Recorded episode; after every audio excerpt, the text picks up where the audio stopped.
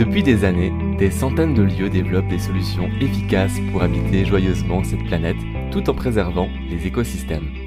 En ville ou à la campagne, tous ont en commun de remettre le collectif, l'autonomie, la sobriété et la solidarité territoriale au centre de leur vie.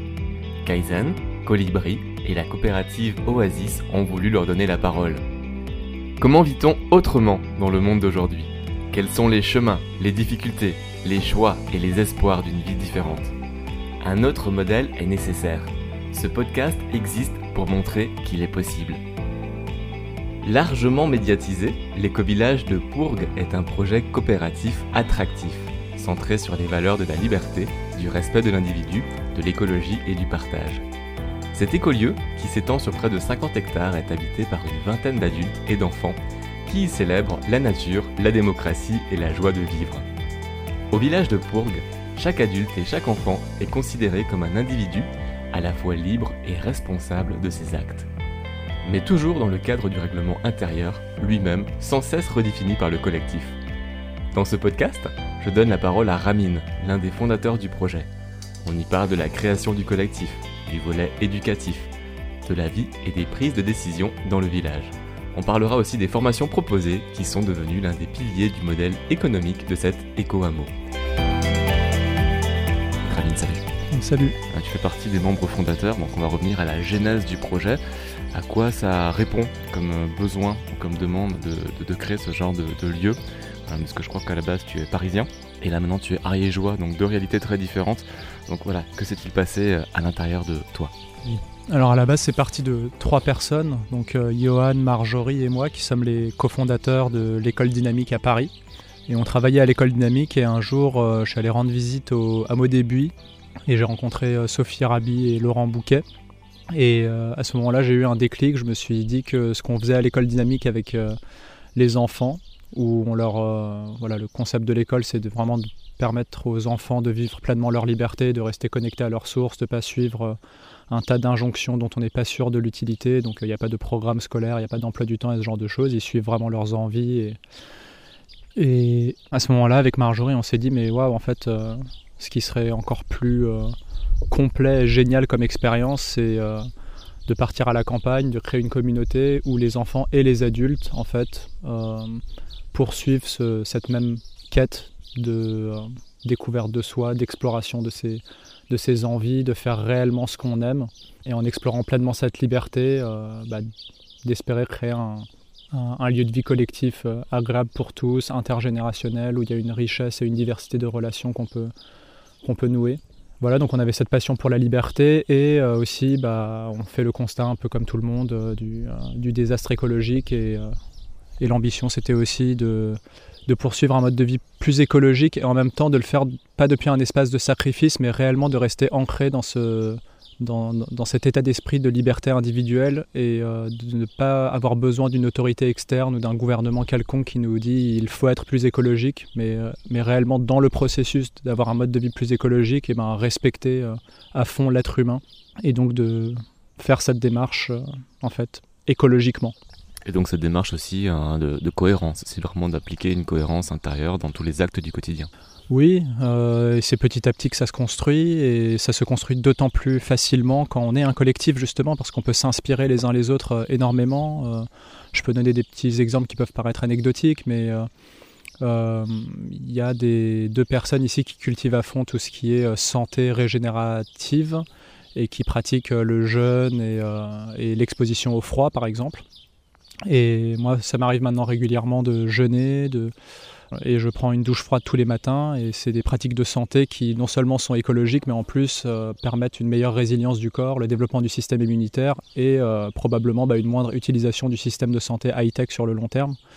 Et donc c'est une somme de plein de petites choses comme ça. Bon, évidemment, l'utilisation de toilettes sèches, euh, le, train de vie qui a largement diminué pour tout le monde, où on est, euh, aux alentours d'un train de vie moyen de 700 euros par mois par personne. Donc, euh, sachant que le, train de vie est directement connecté à l'empreinte écologique, euh, l'équation est assez simple. Après, il y a surtout le partage des espaces de vie qui fait qu'on économise énormément en chauffage. Je veux dire, le fait qu'on est chacun. Moi, j'ai un petit espace de 18 mètres carrés privé avec, avec mon épouse et mon fils de 3 ans. Et puis après, tout le reste, ce sont des espaces partagés. Donc forcément, par rapport à un mode de vie où chacun a sa cuisine, sa salle à manger, son salon, enfin chacun a son 50, 60, 70 mètres carrés, euh, c'est... Euh, voilà. Là aussi, le calcul est simple. C'est un mode de vie qui est beaucoup plus écologique du moment qu'on se met euh, ensemble et qu'on s'entraide, qu'on partage les ressources et tout ça. Quoi. On parlera du collectif dans cette émission, mais on parlera aussi de la gouvernance. On abordera, euh, bah, on va peut-être commencer par ça, le terme de l'éducation, parce qu'ici l'enfant est quand même au cœur du projet. Tu parlais de l'école dynamique, donc euh, si j'ai bien suivi, c'est la pédagogie, je ne sais pas si on peut parler de pédagogie, mais c'est des écoles démocratiques. Est-ce que tu peux revenir un peu sur ce concept et comment est-ce que tu as voulu le transposer euh, d'une classe à un collectif? Oui, c'est parti de là. Donc, L'école dynamique, c'est une cinquantaine d'enfants qui ont entre 4 et 18 ans et, qui, euh, et, où clairement la base de notre euh, pédagogie, c'est la liberté et le multi-âge. C'est-à-dire que euh, le, sentiment qu'on a, c'est que le fait de, de contraindre l'enfant à suivre des consignes en permanence, ça l'habitue plutôt à un schéma de dépendance envers une autorité et, et, de s'habituer à se comporter comme un bon, élève, un bon travailleur obéissant. Et nous, ce qu'on qu'on poursuit davantage, c'est que chacun se, chaque enfant arrive dans son cheminement à développer euh, un état d'esprit de responsabilité individuelle, euh, d'éveil de son esprit au monde et de penser par lui-même et de trouver sa voie. Et on est persuadé qu'il y a besoin de laisser à l'enfant et à l'individu un, espace énorme de, liberté, de temps, liberté d'être, de faire ce qu'il veut. Et ça, alors là, du coup, c'est vraiment une démarche aussi très personnelle qui était que quand je projetais de devenir euh, papa, euh, et j'imaginais que mon enfant euh, entre 0 et 4 ans grandisse bah, probablement dans une crèche, vu qu'avec Marjorie, on, bah, avait cette contrainte du travail à l'école dynamique et que c'est assez compliqué d'intégrer un, tout jeune enfant qui a moins de 4 ans dans un tel, dans, un tel environnement parce que ça nécessite quand même d'être déjà d'avoir un minimum de acquis, on va dire, le langage verbal. Euh, mais surtout que nous, on était très très occupés. Voilà, c'était vraiment un, taf qui était assez prenant. C'est aussi ça qui nous a qui nous a poussé en fait à créer euh, un collectif de vie où même bah, les nourrissons euh, sont quelque part intégrés dans, dans, le système et où il n'y a pas besoin de, les, mettre quelque part pendant que les parents vont, faire leur travail. Donc l'éducation démocratique, en gros résumé, c'est c'est clairement le mélange des âges et des générations qui permet euh, les apprentissages et le développement de chacun. Il n'y a pas besoin d'un interventionnisme quelconque. On est persuadé que du moment que la personne est exposée au monde réel et qu'elle est exposée à la culture dans laquelle elle vit, euh, et ben elle va acquérir les éléments de cette culture. Ici, bah, on est dans la culture française. Euh, une personne qui est exposée à la culture française va acquérir cette culture. Et plus localement, on, on a cette culture particulière de Pourgue qui est vachement axée sur la liberté, la résilience, l'écologie. Eh ben, une personne qui grandit dans une communauté comme celle-là, elle va acquérir les valeurs, elle va acquérir les outils, la, culture qui lui permet de, s'adapter, euh, d'évoluer, de subsister dans un tel environnement. Donc nous, euh, il y a vraiment cette euh, croyance d'apprentissage, on va dire, automatique de par l'absorption du contexte et des, et des valeurs ambiantes euh, et qu'il n'y a pas besoin d'inculquer de force quoi que ce soit. Donc cette vision de créer un îlot de liberté, euh, c'est développé ici à Pourgue en Ariège. Comment est-ce qu'on passe du rêve à la réalité? Parce que là on est encore à Paris, tu nourris euh, cet idéal de vie ici dans un lieu plus en lien avec l'environnement, euh, créer euh, ta communauté, ta famille, ta famille d'âme, je sais pas comment est-ce qu'on peut l'appeler. Donc j'aimerais un peu le process de, pour incarner ce rêve, comment on fait, parce que finalement tu es en train de, ou tu as réalisé le rêve de nombreux, euh, de nombreuses personnes qui ont aussi envie de, ce cheminement, de cette transition. De plus en plus, hein, cette urgence grandit dans le cœur de chacun, mais pour passer à l'acte, euh, c'est pas évident. Donc est-ce que tu peux donner des clés pour pouvoir euh, aider celui qui t'écoute à, commencer à incarner, à se mettre en mouvement et être ce changement qu'on veut voir dans le monde? Alors, euh, ça a pris quand même une bonne dose de, folie, de naïveté, de foi, je sais pas comment l'appeler, mais euh, nous, on a été assez particulier parce qu'on n'a pas du tout euh, recruté, sélectionné. Euh, on s'est même associé à des personnes qu'on n'avait jamais vues de notre vie, qu'on ne connaissait pas. Donc, on a organisé quelques réunions fondatrices comme ça, une fois toutes les deux semaines, il me semble. entre mai 2016 et jusqu'à mars 2017 qui a été le moment de l'emménagement. Donc ça a été extrêmement rapide. Les projets de ce genre normalement mettent plusieurs années à se faire. Nous c'était même pas en un an. Entre le moment où on a eu l'idée et le moment où on a commencé à emménager sur le lieu. Euh, et en fait, le processus qu'on qui s'est déroulé, c'est que voilà, Johan, Marjorie et moi avons envoyé un message sur Facebook à la communauté de, l'éducation démocratique en disant que clairement on voulait créer un éco-village fondé sur les principes de l'éducation démocratique et qui nous aime nous suivent. Et à partir de là, voilà, il y a une quarantaine de personnes qui venaient à chaque réunion et finalement il y a, voilà, il y a un groupe euh, d'une vingtaine d'adultes euh, qui, qui ont finalement euh, sauté le pas, qui ont clairement changé de vie, hein, tous par rapport à là où ils en étaient. Et puis ouais, ça a été euh, assez audacieux de rassembler un, groupe de, personnes qui ne se connaissaient pas à la base et, euh, on, a, et on a rencontré des, défis euh, humains énormes. Et ce qui est génial, c'est que on incarne une, une preuve que même avec des gens qui ne se connaissent pas à la base, eh ben, il y a moyen de faire communauté ensemble. si on s'y prend bien, si on, si on se passionne vraiment pour cette question du facteur humain, les on va dire, euh, si on s'intéresse à la psychologie, à la psyché de, l'être humain et tous ces outils de gouvernance partagée euh, qui nous permettent de cohabiter ensemble de manière harmonieuse, bah, si on investit vraiment du temps là-dedans, et je pense que c'est ça l'essentiel pour qu'un projet comme celui-là fonctionne.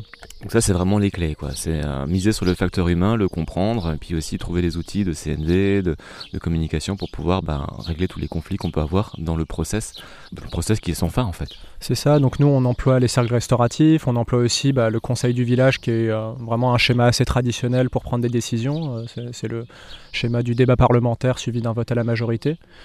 Euh, après, les, voilà, les conflits relationnels, c'est plus le cercle restauratif. On a aussi euh, maintenant euh, adopté un, outil qui s'appelle le forum de Tseg, qui est une manière d'explorer la psyché humaine et de, et, de, et de, se voir les uns les autres dans notre vulnérabilité, notre authenticité. ça cultive énormément de, de santé relationnelle et d'amour dans le groupe. Je veux bien que tu développes aussi et que tu expliques ce que c'est qu'un cercle restauratif. Oui, un cercle restauratif, donc c'est euh, admettre de base qu'un groupe d'êtres humains va connaître des conflits.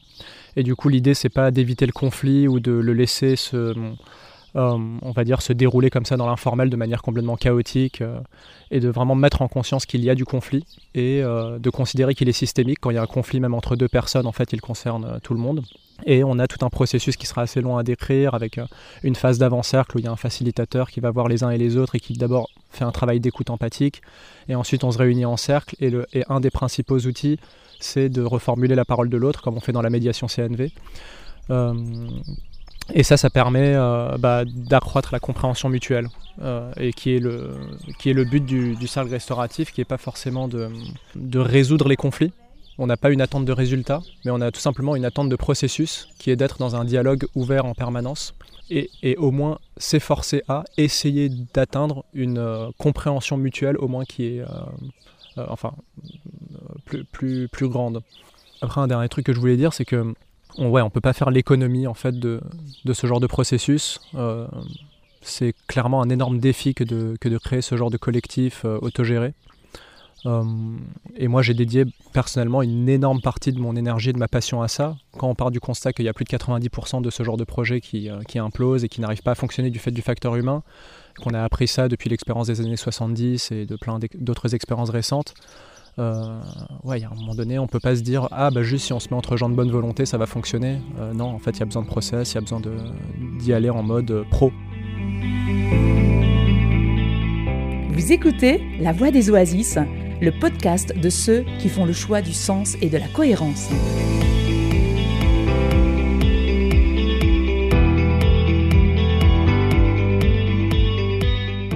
Il y a 90% des collectifs qui se constituent, qui explosent avant d'arriver à incarner quoi que ce soit. C'est ça, ça c'est le constat qui est partagé, qui est bien connu. J'imagine que tous ceux qui s'apprêtent à créer un, lieu comme celui-là sont au courant de ce, constat. Euh, et, c'est un constat donc, qui peut d'un côté plonger euh, les gens dans le pessimisme, ou se dire bah non mais c'est juste qu'on a essayé jusqu'ici on n'y est, pas arrivé mais il y a sûrement un moyen d'y arriver. Et tous ces échecs précédents c'est aussi une manière de mettre de la conscience sur le fait que c'est vraiment difficile et on va apprendre de ces échecs et on va y arriver en fait. Euh, et où chercher les ressources, les outils, les formations, l'accompagnement nécessaire pour pouvoir euh, réussir? Alors, il y a plein de, formations disponibles, je pense, plusieurs éco-villages qui en proposent. Nous, à Pourg, on en propose aussi. Et euh, moi, mes quelques années d'exploration du facteur humain, bah, ça m'a amené aussi euh, de proposer une formation spécifiquement dédiée à ça, qui s'appelle Vivre en collectif autogéré, et qui sont disponibles bah, sur le site du, village de Pourg, si, vous voulez plus d'informations. Le site du village de Pourg, mais peut-être non d'abord le montage financier. Donc on constitue un collectif, on est encore à Paris. Euh, tu postes une annonce sur les réseaux sociaux, se crée un, collectif, vous vous réunissez plusieurs fois par mois. Et après, comment on trouve le terrain? Comment est-ce qu'on arrive ici? Quelle est la forme juridique mise en place? Ouais, c'est une question qu'on pose souvent. Ah bah, c'est assez classique finalement des personnes qui se mettent ensemble pour euh, investir, euh, comme pour n'importe quelle société. Donc on doit créer une, euh, une entité juridique pour rassembler les fonds et établir les règles entre associés de comment on rentre dans le capital, comment on sort. Donc nous on a choisi la coopérative d'habitants. On a été conseillé par une avocate qui s'appelle Isabelle Malaisé qui accompagne euh, des collectifs euh, qui se reconnaissent dans les valeurs de, Colibri. Et euh, sinon, il y a d'autres collectifs qui sont constitués en SCI classique.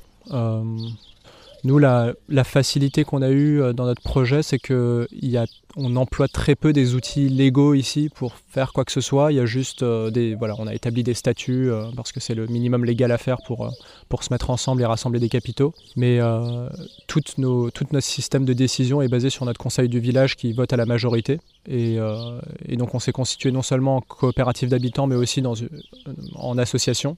Et la coopérative d'habitants, euh, elle détient la propriété. Donc euh, c'est une propriété euh, de 1 million d'euros et qui est détenue par cette coopérative d'habitants. Et après, l'association, elle, bah, c'est les mêmes personnes qui sont les acteurs de cette association. L'association anime toutes les activités du lieu. Et donc toutes les décisions à prendre de qu'est-ce qu'on fait de ce lieu, quel en est l'usage, bah ça, c'est l'association qui fait tous ces choix et qui ultimement bah, tranche à la majorité quand il y a des euh, décisions à prendre qui ne sont pas forcément partagées de tous et où il n'y a pas un consensus euh, ou un allant de soi. Tu me parlais de la coopérative d'habitants euh, donc, et une association. Les décisions se prennent donc en cercle par vote, donc quelle que soit la part investie au départ dans le capital de la coopérative. Ouais, c'est ça. Donc c'est une personne, une voix. Moi, par exemple, j'ai investi 500 000 euros sur les, sur les 1 million. Donc nous, on a complètement dissocié la question des apports financiers de la question du pouvoir. Je veux dire, chacun a mis dans le capital ce qu'il avait envie de mettre, ce qu'il pouvait mettre, euh, c'était une contribution en conscience. Tout se base sur la contribution en conscience et le volontariat. Ici, il n'y a aucune obligation. Et moi, j'ai mis la moitié du, euh, du besoin, 500 hein, 000 euros sur les 1 million, et ça me donne en aucun cas euh, bah, la majorité du pouvoir. Je ne suis pas le chef du village, c'est une personne, une voix ici. Euh, et sachant qu'en plus le conseil du village, bah, on l'utilise de moins en moins parce qu'on a de moins en moins besoin euh, d'employer un vote à la majorité parce que de plus en plus on arrive à aboutir au consentement de tous par rapport à euh, un projet, une idée que quelqu'un a. par exemple, je sais pas, j'ai eu récemment le projet d'installer des toilettes sèches à l'intérieur de la bâtisse. Jusqu'ici, on n'avait que la cabane à l'extérieur, les quelques cabanes qu'on a à l'extérieur. Et puis, bon, bah, bien sûr que ça va créer, euh, générer euh, son lot d'objections. Ah, mais est-ce qu'il va y avoir des odeurs? Ah, mais euh, donc il y, a pas mal de oui mais. est-ce que c'est le bon endroit? Est-ce qu'on pourrait pas utiliser pour autre chose? Est-ce que nos invités vont être habitués? Donc oui, ça vient avec, avec son lot d'objections. est-ce que voilà, il va y avoir des odeurs? Est-ce que on pourrait pas utiliser ça d'une autre manière? Nos invités qui viennent, est-ce que ça va pas les gêner, etc. Et finalement, j'ai pas eu besoin d'amener ça au conseil du village. On a procédé par un autre euh, mode de décision qu'on a qui s'appelle la sollicitation d'avis, qui est euh, inspiré euh, des lectures de, Frédéric Laloux, des organisations réinventées, parfois on les appelle entreprises libérées. et donc il s'agit d'une personne qui a un projet et qui est ultimement décisionnaire de si elle va le mener jusqu'au bout ou pas. Et son but c'est d'aller consulter toutes les personnes qui pourraient l'aider à prendre cette décision, euh, des personnes donc, qui seraient impactées ou qui pourraient l'aider à, améliorer son, son projet. Euh, et en fait, la grande majorité des décisions se prennent de cette manière-là à Pourg. Elles se prennent de manière individuelle et pas collective. Ici à Pourg, on parle de village. Euh, pourquoi avoir choisi le terme village? C'est vrai que le terme village est peut-être un poil ambitieux au tout début du projet. Dans les premières réunions fondatrices, on avait imaginé un, grand lieu où on serait 75, 100 habitants et euh, qu'on serait assez complet et où on, aurait la, on serait autonome sur la grande majorité de nos besoins du fait de la complémentarité de toutes les compétences qui viendraient. Donc voilà, un vrai village quoi. Euh, je pense que ouais, la réalité d'aujourd'hui avec 17 adultes et, 8 enfants ici, je pense qu'on peut plutôt parler d'une ouais, communauté de vie, d'une petite tribu. Quoi. Donc vous êtes 17 au total 17 adultes, 8 enfants, donc ouais, 25 au total. 25 au total sur le village de Pourgue, avec une intention d'agrandir, de, grandir, de, se développer Alors idéalement, euh, ce qu'on aimerait beaucoup, c'est que des euh, personnes qui sont un peu dans un état d'esprit similaire viennent euh, s'installer dans le coin, pas forcément à Pourgue, parce que là, il n'y a plus l'espace et les lois, enfin l'urbanisme ne permet pas de, de développer plus d'habitat, ne permet seulement de construire des, des petits chalets pour des visiteurs, ce qu'on est en train de faire euh, en ce moment d'ailleurs. On est en train euh, de, construire pour euh, agrandir notre capacité d'accueil. Vu le succès d'ailleurs que Pourg a en termes d'attractivité, de, voilà, de personnes qui veulent nous rendre visite, faire une immersion ici, faire une formation. Donc c'est ça d'ailleurs l'activité économique euh, principale de Pourg et qui nous permet de, euh, bah, de vivre économiquement. Et donc oui, ce serait vraiment génial que des dizaines de personnes viennent s'installer dans le coin et que euh, bah, des opportunités de coopération se, développent pour créer un, territoire local ici encore plus résilient, où on serait complémentaires les uns avec les autres. Ici, dans la vie du collectif, donc on voit différents espaces euh, donc j'imagine que chacun a aussi sa forme d'autonomie, d'indépendance. Donc qu'est-ce qui est partagé, qu'est-ce qui est mutualisé et qu'est-ce qui est privatisé? Euh, Ici, il y a chacun qui a son petit espace privé, hein, son cocon personnel. Et après, euh, il y a une... Comme espace partagé, bon, bah, il y a les 50 hectares de, terrain. les jardins, voilà, c'est mutualisé. Il y a une, enfin, y a une participation sur la base du volontariat et puis les, les légumes et les fruits qui sont euh, récolter bah, profite à tous. Euh, quand on fabrique euh, par exemple je sais pas, des coulis de tomates ou de la confiture et qu'on transforme des choses, bah, ça profite à tous. les espaces communs, voilà, on a plusieurs salons, on a une petite bibliothèque, on a des bureaux partagés, on a une salle, une grande salle pour les pratiques de bien-être, de méditation, de danse et autres. Matériellement, euh, les machines à laver, euh, les voitures. Voilà, il y a deux machines à laver, et puis une qui vient d'être construite, qui est une machine à vélo, à pédale. Euh, il y a les voitures, on se les partage énormément, effectivement. Donc chaque voiture appartient à une personne, mais moi, par exemple, ça m'arrive très régulièrement de prêter ma voiture. Il suffit que la personne vienne me voir, est-ce que je peux prendre la voiture aujourd'hui, et, c'est une simple vérification de est-ce que je l'utilise aujourd'hui ou pas. ouais, donc il y a vraiment une, enfin une culture du partage ici qui est bien installée et en même temps qui, qui n'est pas fait sur la base de il faut partager encore une fois. C'est, ça, vraiment, ça s'est vraiment fait petit à petit et de, et de plus en plus bah, quand on voit les bénéfices de, de, mutualiser et de partager, bah, bah, ça donne envie en fait. Après, bah, la première forme de partage qui existe ici, c'est clairement sur l'économique. Par exemple, euh, moi j'anime des formations en ligne. Euh, chaque formation rapporte 2000 euh, euros, bah, je les mets dans le pot commun en fait. Il y a voilà, toute l'activité qui est pratiquée ici est mise dans, le pot commun parce que pour l'instant la priorité c'est que, c'est que ce lieu euh, subsiste, prospère et se développe. Et puis il y a un côté, euh, on verra après pour les extras, si j'ai envie de gagner de l'argent pour moi. Euh, pour l'instant, les, euh, l'argent de poche euh, que chacun utilise pour ses petits besoins extra, c'est de l'ordre de 150-200 euros par mois pour, euh, pour chaque personne. Quoi. Donc, comme je disais tout à l'heure, on vit sur un train de vie assez, assez basique, assez sobre. Donc vivre en collectif permet non seulement de réduire son empreinte écologique sur l'environnement, mais aussi son empreinte économique. J'imagine qu'on dépense moins en vivant ensemble. C'est clair. Euh, réduction de l'empreinte écologique, réduction de l'empreinte économique et accroissement, j'ai envie de dire, je sais pas si c'est une empreinte, mais en tout cas de croissance euh, de l'intensité, de la profondeur des liens humains. Et c'est ça euh, le principal bénéfice de vivre en collectif, c'est qu'on on, développe des liens d'une profondeur que moi j'ai jamais connue par ailleurs. Vous écoutez La Voix des Oasis, le podcast de ceux qui font le choix du sens et de la cohérence.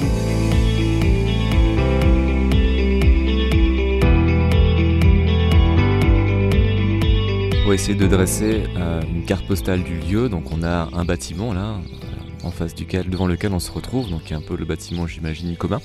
Euh, j'ai vu qu'il y avait une grande cuisine, un salon, euh, j'imagine aussi dans ce bâtiment quelques chambres. Et autour, on perçoit donc différents habitats qui sont eux plus des habitats légers. Mm. C'est ça, donc il y a quelques habitats légers. Donc euh, certains d'entre eux, il y, en a, quelques-uns qui sont prévus pour des, habitants ici. Et puis il y a une limite, je pense qu'il y, en a, quatre qui, peuvent être occupés par des habitants. Et le reste, bah, notamment les tentes safari et les roulottes qui sont en construction. Et bientôt il y aura aussi des pods en construction, donc c'est des sortes de petits modules euh, euh, cylindriques là. Euh, tout ça, ce sera dédié bah, à l'accueil de visiteurs de plus ou moins longue durée. ce qu'on prévoit, c'est de, développer davantage aussi l'accueil sur plusieurs mois. sachant que pour l'instant, sur l'année 2019 et 2020, c'était surtout des visiteurs qui venaient pour une ou deux semaines. Donc quand tu parles de l'accueil sur plusieurs mois, donc là ce serait de la location. Il y aura un endroit qui permettrait donc de générer un modèle économique pour le village. Euh, et les gens viendraient ici pour passer un mois, deux mois, trois mois pour comprendre le fonctionnement d'un collectif. Euh, dans l'idée de faire essaimer ce type de projet ou quel est, quel est le but? Oui, alors même ceux qui viennent pour une ou deux semaines et surtout ceux qui viennent sur mes formations Vivre en collectif autogéré, euh, là l'idée c'est de, c'est de transmettre pour justement essaimer. En fait, dès le départ, on s'est dit comme l'école dynamique qui a provoqué euh, l'essaimage de plein de petits, euh, donc plein d'écoles démocratiques qui sont créées en France euh, et qui sont inspirées de notre fonctionnement. On s'est dit dès le départ que Pourg servira probablement d'exemple, vu la force du modèle, vu aussi notre capacité à, communiquer, à structurer clairement notre manière de fonctionner ici on s'est dit que ça, aurait de l'attractivité, que des gens voudront apprendre. Et, euh, donc oui, le, but de tous ces séjours, hein, de plus ou moins longue durée, euh, c'est ça. Et c'est vrai que ceux qui viennent pour la euh, longue durée, ils, sont d'abord venus à notre contact pour une courte durée. Et après, ben, on voit que ça génère chez eux l'envie de venir un peu plus longtemps pour vraiment encore plus pleinement s'immerger dans notre culture et l'absorber et, comprendre dans, le détail comment ça fonctionne ici.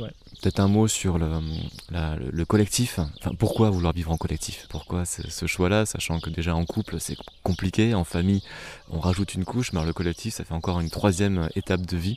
Oui, ça a l'air d'être une mission kamikaze comme ça, on se demande pourquoi.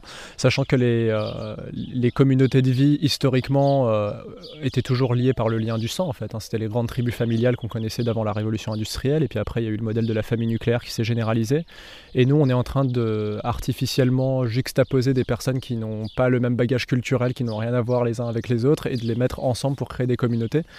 Et même si on est lié ici par une raison d'être forte autour de l'éducation démocratique et qu'on croit tous en un modèle éducatif commun, bah sur tous les autres aspects de la vie, euh, waouh, il y a une diversité de fous et c'est clair que c'est difficile de faire cohabiter. Euh, par exemple, euh, des, des, des, naturistes avec des gens qui sont heurtés par la nudité, des véganes avec des viandards, des complotistes avec des gens plutôt rationalisme, scientifiques, zététiciens.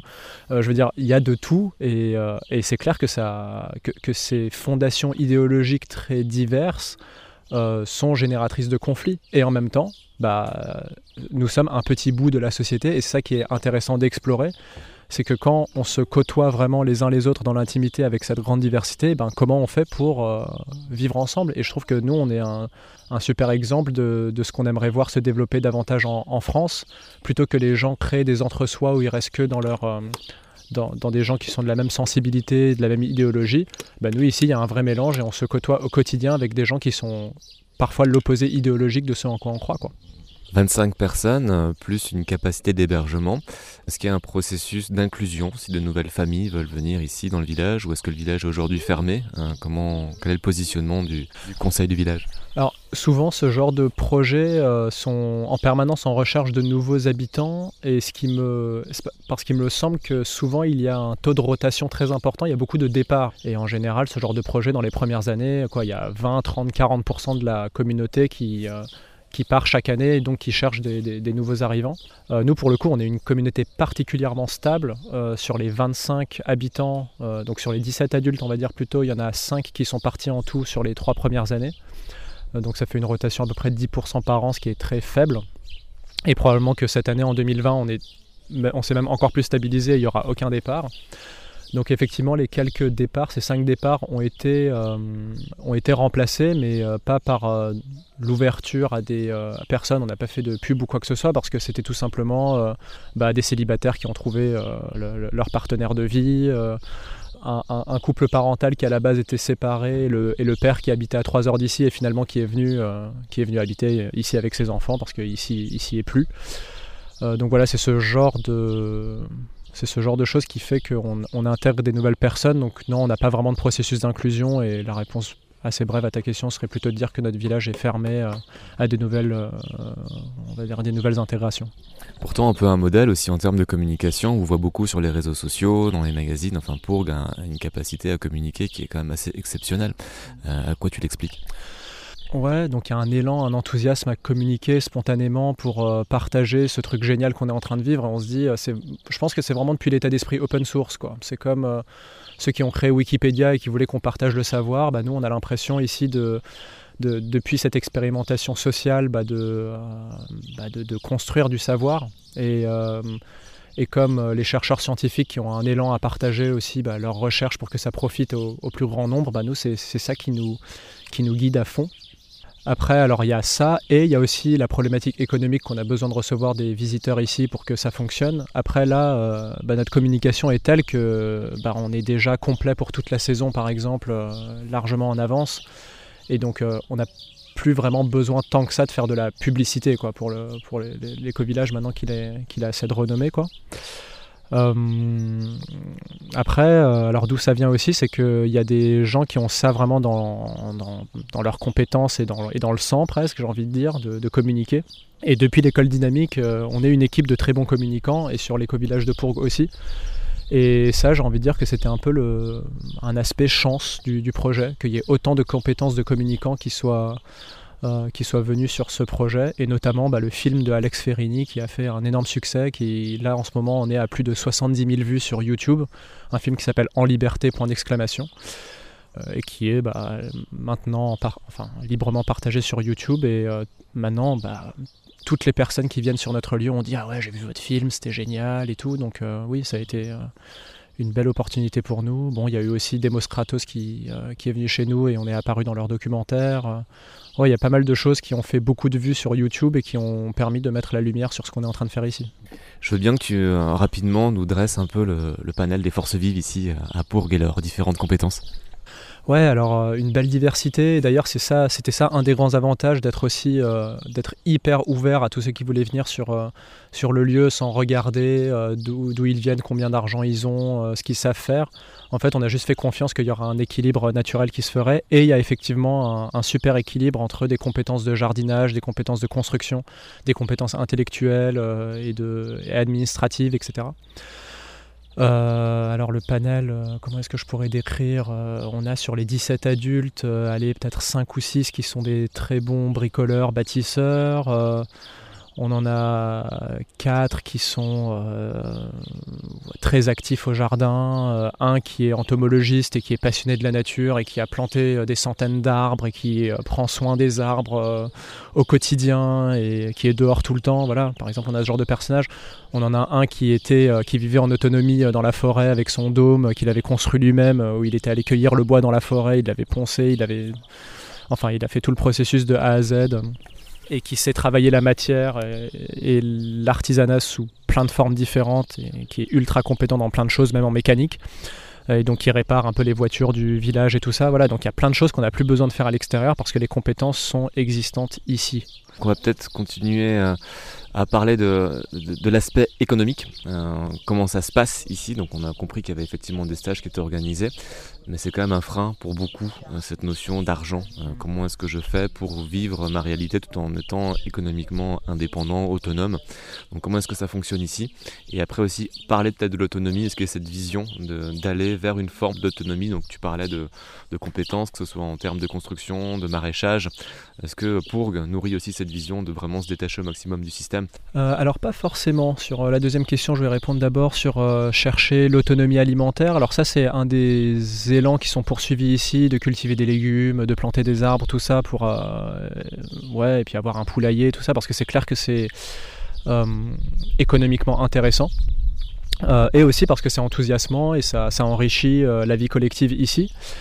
Et en même temps, on aurait aussi pu être ici un village, le village n'est pas fondé ici sur l'autonomie alimentaire, on aurait pu être un village qui ne fait que du tertiaire. C'était pas de base euh, une sorte de quelque chose qui apparaissait dans nos fondations.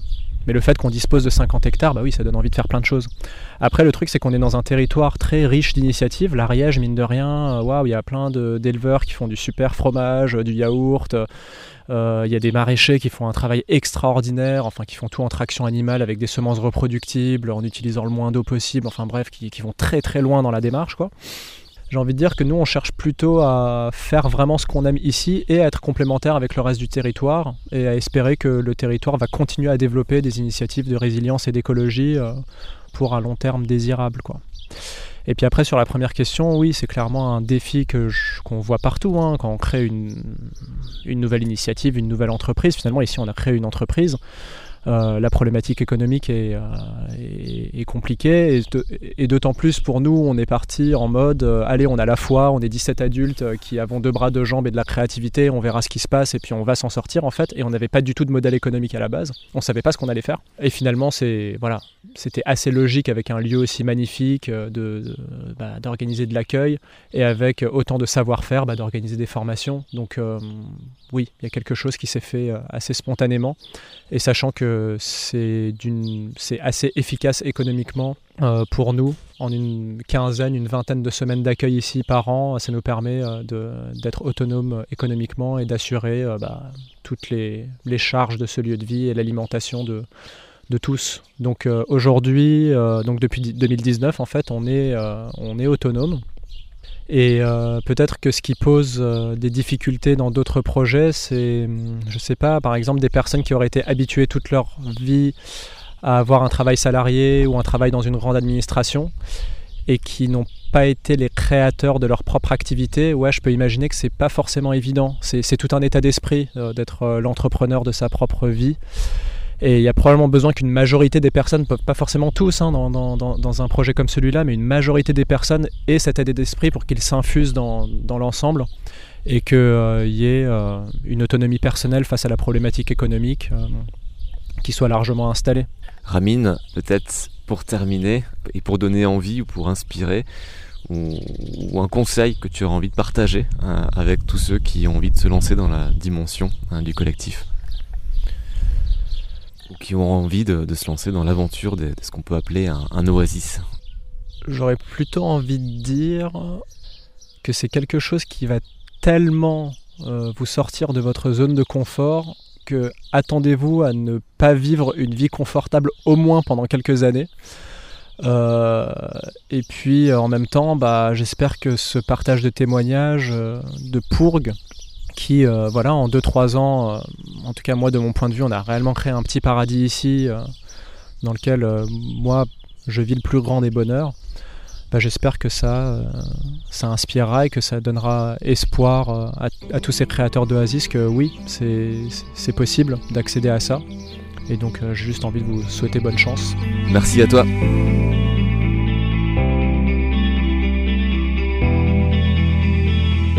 La Voix des Oasis au village de Pourgue, un écolieu où chacun vient expérimenter les valeurs de la liberté.